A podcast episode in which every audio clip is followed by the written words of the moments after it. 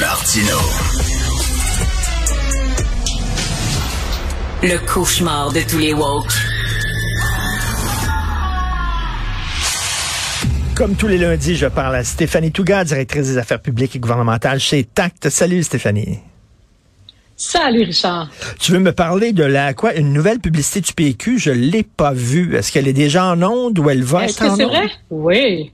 Écoute, il y a une publicité qui circule euh, depuis quelques heures euh, qui, qui est c'est le Parti québécois qui est l'instigateur. Donc on- c'est une publicité qui pour l'instant est uniquement en ligne. On nous dit qu'elle sera éventuellement également à la télévision. Une publicité qui, à mon sens, est vraiment différente de toutes les publicités qu'on a vues en politique québécoise dans les dernières années. Je trouve que le ton est vraiment différent.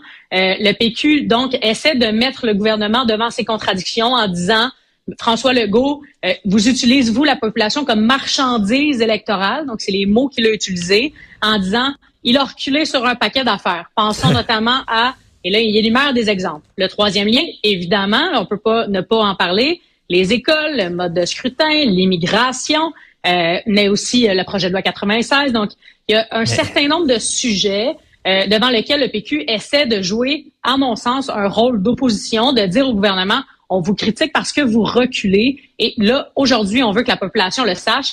Mais dans le ton, c'est quand même un nouveau genre de publicité. C'est pas quelque chose auquel on est habitué au Québec, qu'on fait un peu de la politique de manière assez tiède, j'ai envie de dire. Et, et là, on se rapproche un peu plus de ce qui peut se faire, par exemple, aux États-Unis. Le PQ, là, je trouve qu'ils ont lancé une grosse publicité ce matin, en fait hier, euh, et, qui va qui va certainement faire des vagues. un peu plus agressif que le ton qu'ils ont. On a Jean-François, notre réalisateur, Oui. euh, va nous faire entendre euh, un extrait. On Oui, ça. on va en avoir un tunnel, je garantis ça. Lorsque la CAQ a promis un troisième lien, elle savait que le projet n'aurait probablement jamais lieu. Mais c'était payant électoralement. Coûte que coûte, les automobilistes ont le droit de circuler. On a besoin d'un troisième lien. Et là-dessus, je mets mon siège en jeu. Tout comme lorsqu'elle a fait campagne sur le français en vantant la loi 96. Le gouvernement de la CAQ l'a fait. Quelques mois plus tard, elle disait le contraire. Ou lorsqu'elle a fait campagne sur la réduction de l'immigration à 40 000 personnes Ça serait un peu suicidaire d'aller augmenter. Pour ensuite augmenter les seuils à 70 000. Tout comme elle est revenue sur sa parole pour la réforme du mode de scrutin, pour la rémunération des médecins, pour les maternelles 4 ans, pour les écoles vétustes. Dire aux gens ce qu'ils veulent entendre pour ensuite faire exactement l'inverse, c'est de les traiter comme de la marchandise électorale. Wow! Faire de la Et- politique et- différente. Écoute, c'est, c'est autre chose. On dirait qu'ils ont vu la caricature Ouais. de Y aujourd'hui dans le journal de Montréal. Euh, Y, euh, tu vois 2012, euh, tu vois la caricature de François Legault qui dit on verra. Puis en 2023, il y a des gens qui disent genre on, on l'a vu puis il n'y a pas grand chose qui se passe là. Euh, et c'est, c'est une réflexion que beaucoup de gens se font ces temps-ci hein, en disant il y a beaucoup de belles Exact. promesses à la CAQ, mais à un moment donné, c'est un peu comme Justin Trudeau. On dirait que les bottines suivent pas les babines. Ben, puis c'est qu'aussi parce que ce que ça me rappelle, ce que ça me ramène à penser, c'est que dans le premier mandat, la CAQ a été un peu monosujet. Hein. Ils ont surtout parlé de la pandémie. Euh, François Legault, quand il faisait des erreurs, il les, il les reconnaissait en temps réel, reculait, adaptait, était très agile. C'est quelque chose qu'on a beaucoup aimé du premier ministre. Et là, dans le deuxième mandat, forcément, ils deviennent multi-sujets. Fait qu'on parle d'énergie, on parle d'économie, le contexte économique il est, compliqué, pénurie de main-d'œuvre, les écoles, la santé, etc. Donc, forcément, ça amène, euh, ça amène le gouvernement à, à devoir disons, euh, euh, faire des arbitrages, prendre des décisions, des fois impopulaires, comme euh, on peut penser au troisième lien, c'est une décision qui, qui les rend assez impopulaires dans la région de la capitale nationale. Donc le PQ, je trouve, joue son rôle euh, d'opposition en voulant, euh, en voulant mettre le gouvernement en disant, écoutez, là, vous avez reculé sur un certain nombre d'affaires, nous, on est insatisfaits, vous avez des comptes à rendre à la population, vous êtes imputable. Donc, le, le PQ essaie de jouer euh, ce rôle-là qui peuvent difficilement jouer à l'Assemblée nationale parce qu'ils sont trois. Donc, décide de d'amener ce sujet-là dans l'arène publique, dans les médias, en disant à la population, je vais vous l'exposer. Moi, je pense qu'il y a une autre manière de faire les choses.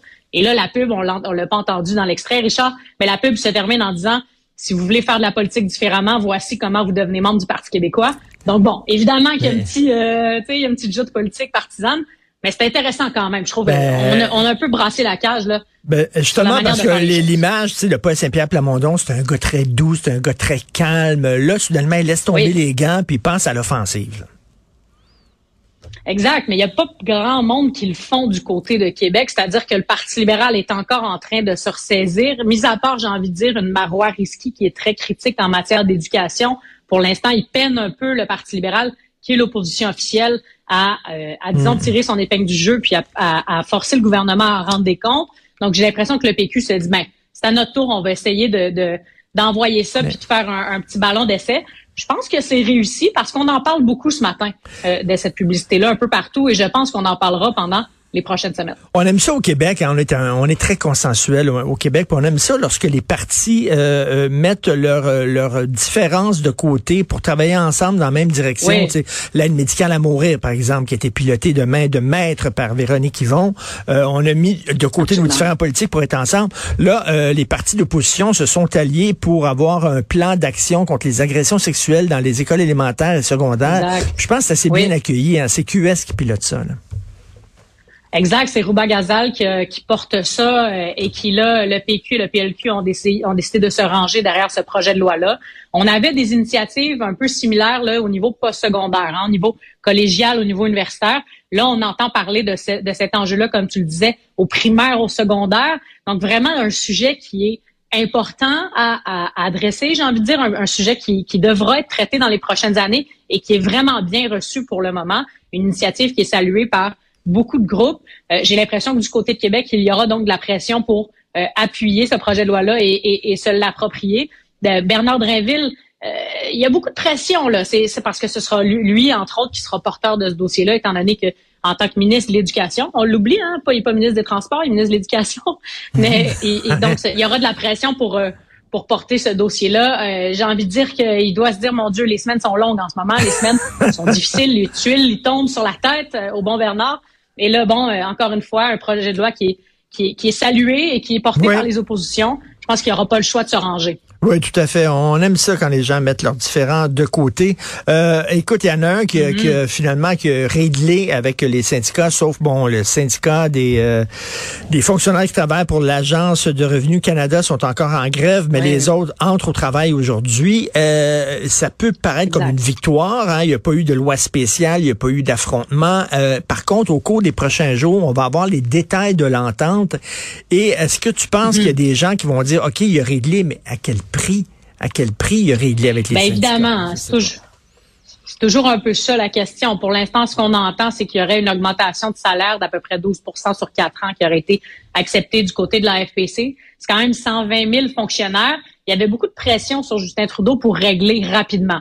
Euh, pour plusieurs raisons. Lui aussi, hein, il y a un agenda législatif ou un calendrier législatif qui a été très difficile, un printemps, un hiver compliqué du côté d'Ottawa. Lui aussi, les tuiles lui ont tombé sur la tête. C'est un peu le thème 2023 euh, ben jusqu'à date en politique, mais donc vraiment un début d'année compliqué du côté de Justin Trudeau. Euh, et, et, il a un congrès qui s'en vient euh, au courant du mois de mai. Justin Trudeau a un congrès, donc il donne rendez-vous à ses membres. et, et il pouvait pas se permettre, je pense, de se présenter devant ses membres avec un bilan aussi difficile euh, dans les derniers mois et en plus devoir gérer de l'autre côté donc des manifestations, des gens qui font du piquetage, des gens qui font la grève pendant son congrès, ça aurait été compliqué au niveau de son image.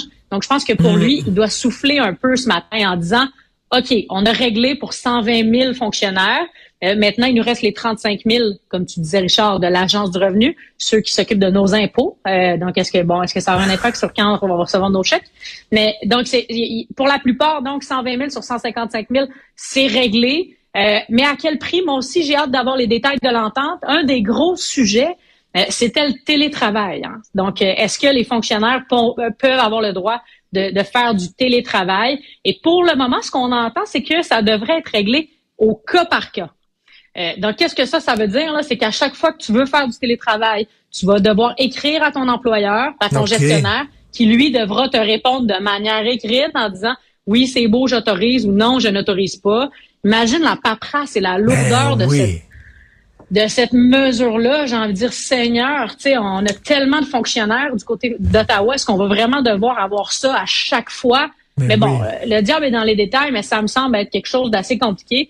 Puis si l'histoire se répète, ben quand on regarde du côté d'Ottawa de faire des décisions à la pièce comme ça, ah, sont pas vraiment au top de leur forme là, pour ce genre de, de mesures-là. Stéphanie, tu disais là, euh, la grève euh, pour Revenu Canada fait que des gens qui attendent des chèques du gouvernement vont peut-être le recevoir plus tard. Ça joue-tu dans l'autre sens? C'est-à-dire que si moi je dois de l'argent à Revenu Canada, est-ce que je peux attendre moi aussi avant d'envoyer mon chèque? eh non, c'est ça. Il y a encore une loi. Hein? La loi, on y est soumis. Nous, on fait pas la grève. On fait, on fait pas la grève des impôts, euh, la population, malheureusement. Fait que peut-être qu'il y a du monde qui aimerait ça cette année. Les temps sont ben durs, mais non, pour l'instant, faut payer, faut payer nos impôts à temps. Oh, je pense pas qu'il y aura de délai de ce côté-là. Merci, Stéphanie Touga. Bonne semaine. Salut. Salut.